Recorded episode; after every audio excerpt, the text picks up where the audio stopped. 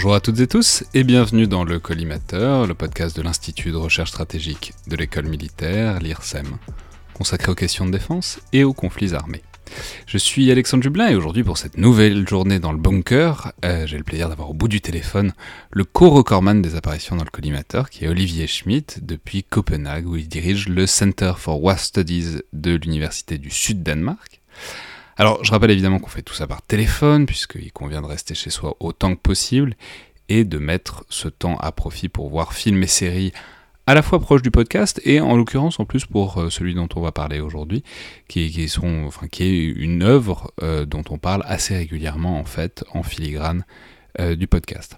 Alors Olivier, vous nous conseillez de perdre notre temps, donc sans le perdre puisque vous nous guidez vers cette merveille qu'est Generation Kill, qui est une mini-série HBO de 2008 de David Simon qui suit des jeunes Marines engagé euh, dans la guerre d'Irak de 2003. J'en profite pour dire que vous la trouvez à la demande sur le service euh, de vidéo à la demande de Canal+, mais aussi en streaming sur OCS, euh, comme toutes les séries HBO du reste.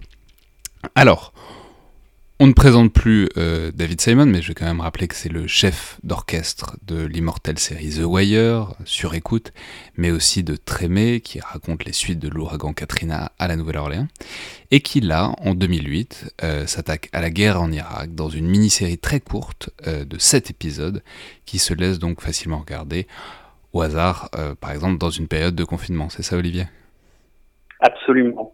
Et l'idée, c'est que la série est basée en fait sur un livre d'un journaliste de Rolling Stones qui s'appelle Evan Wright, qui a en fait suivi une unité de reconnaissance des Marines pendant les 40 premiers jours de l'invasion américaine en Irak de 2003.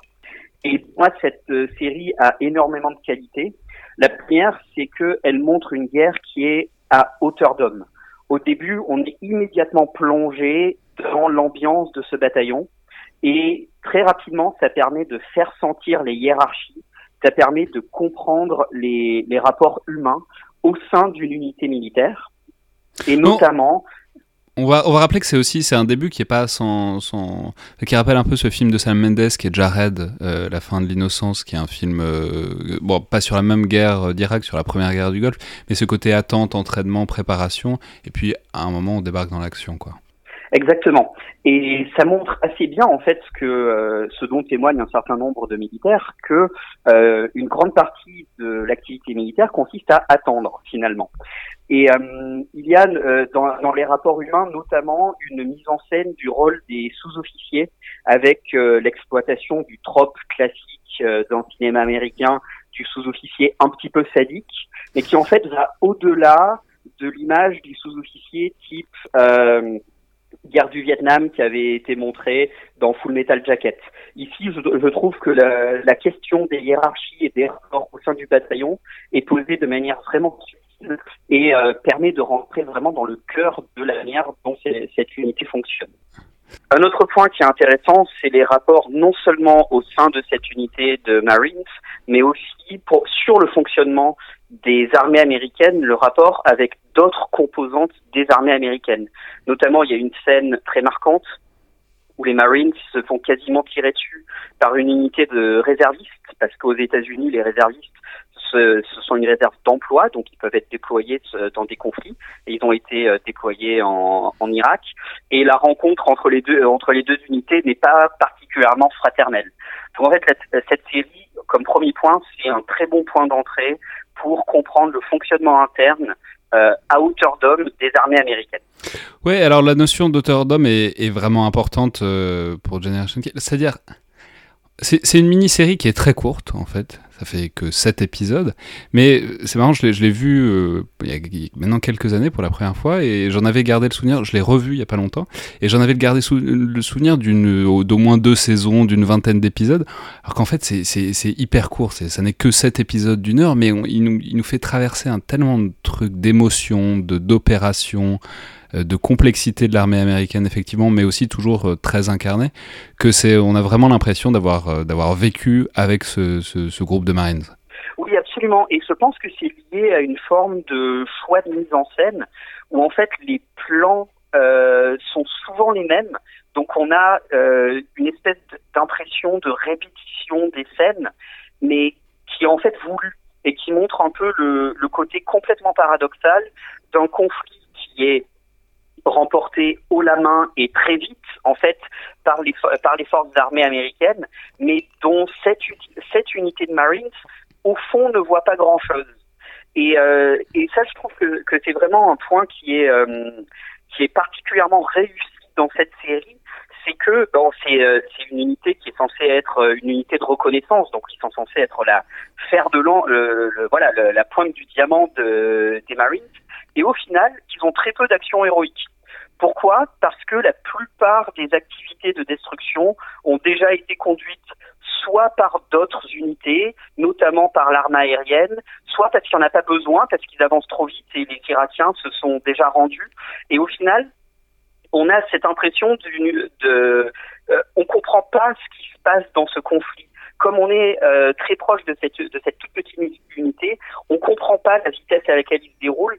Et ça, je trouve que c'est très très bien, c'est très très bien montré. Ouais, on peut ajouter qu'il y, a presque une dimension, euh, disons, métaphorique à ça, puisque en fait, on est tout le temps. La répétition des plans dont vous parliez, en fait, c'est souvent de l'intérieur du blindé. Euh, c'est ce que c'est l'équivalent de ce qu'en France on des VAB, quoi, des véhicules de l'avant blindé. Et, et en fait, on est très souvent à l'intérieur de ce blindé avec des plans assez sophistiqués, mais toujours qui montrent les mêmes choses. Et en fait, du coup, on voit beaucoup ce qui se passe entre les hommes dans le blindé, sur, notamment avec ce journaliste, effectivement, qui est toujours en train de gribouiller sur son carnet. Enfin, ça devient un ressort comique au bout d'un moment. Et euh, de, voir les interactions à l'intérieur du blindé, mais euh, puisqu'on est à l'intérieur du blindé, on rate aussi euh, tout le pays, tout l'Irak, qu'on voit au fond assez peu, si ce n'est par moment dans des effets de sortie assez spectaculaires pour directement être plongé au cœur de feux croisés. Quoi. Oui, exactement. Et ça renvoie à la, à la remarque qu'avait faite le général McChrystal en 2009 en Afghanistan, où il disait il ne faut pas voir l'Afghanistan depuis le hublot d'un sous-marin. Et eh ben en fait, en 2003, euh, dans cette série, on voit l'Irak quasiment depuis euh, pas le hublot du sous-marin, mais entre en l'occurrence depuis les, les vitres du Humvee. Et, euh, et le choix de mise en scène participe justement de cette relative incompréhension de l'environnement général et qui en fait peut être interprété comme une mise en abîme de l'incompréhension politique et stratégique euh, des États-Unis dans la guerre en Irak euh, d'une manière plus générale.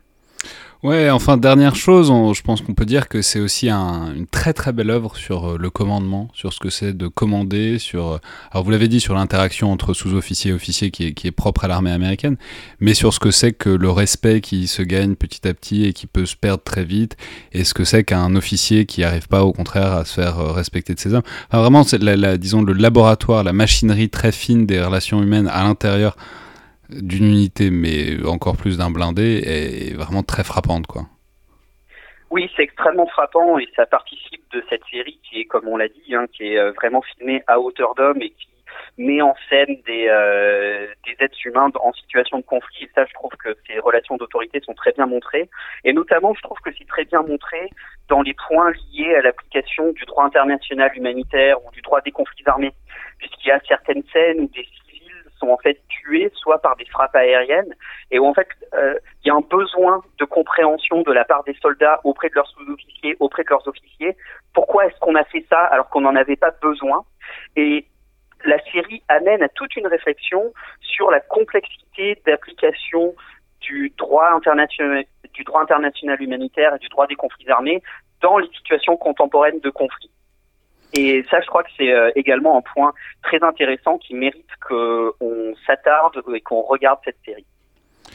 Très bien, bah mec, merci beaucoup Olivier Schmitt. Alors je rappelle, donc la série c'est évidemment Generation Kill qui se regarde en une journée, peut-être une journée et demie au maximum si vous vous y mettez vraiment. Euh, si vous ne sortez pas dehors comme on vous le recommande, ne sortez pas.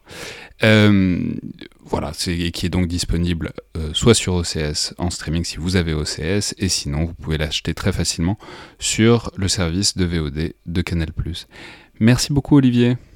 Avec plaisir et à demain tout le monde.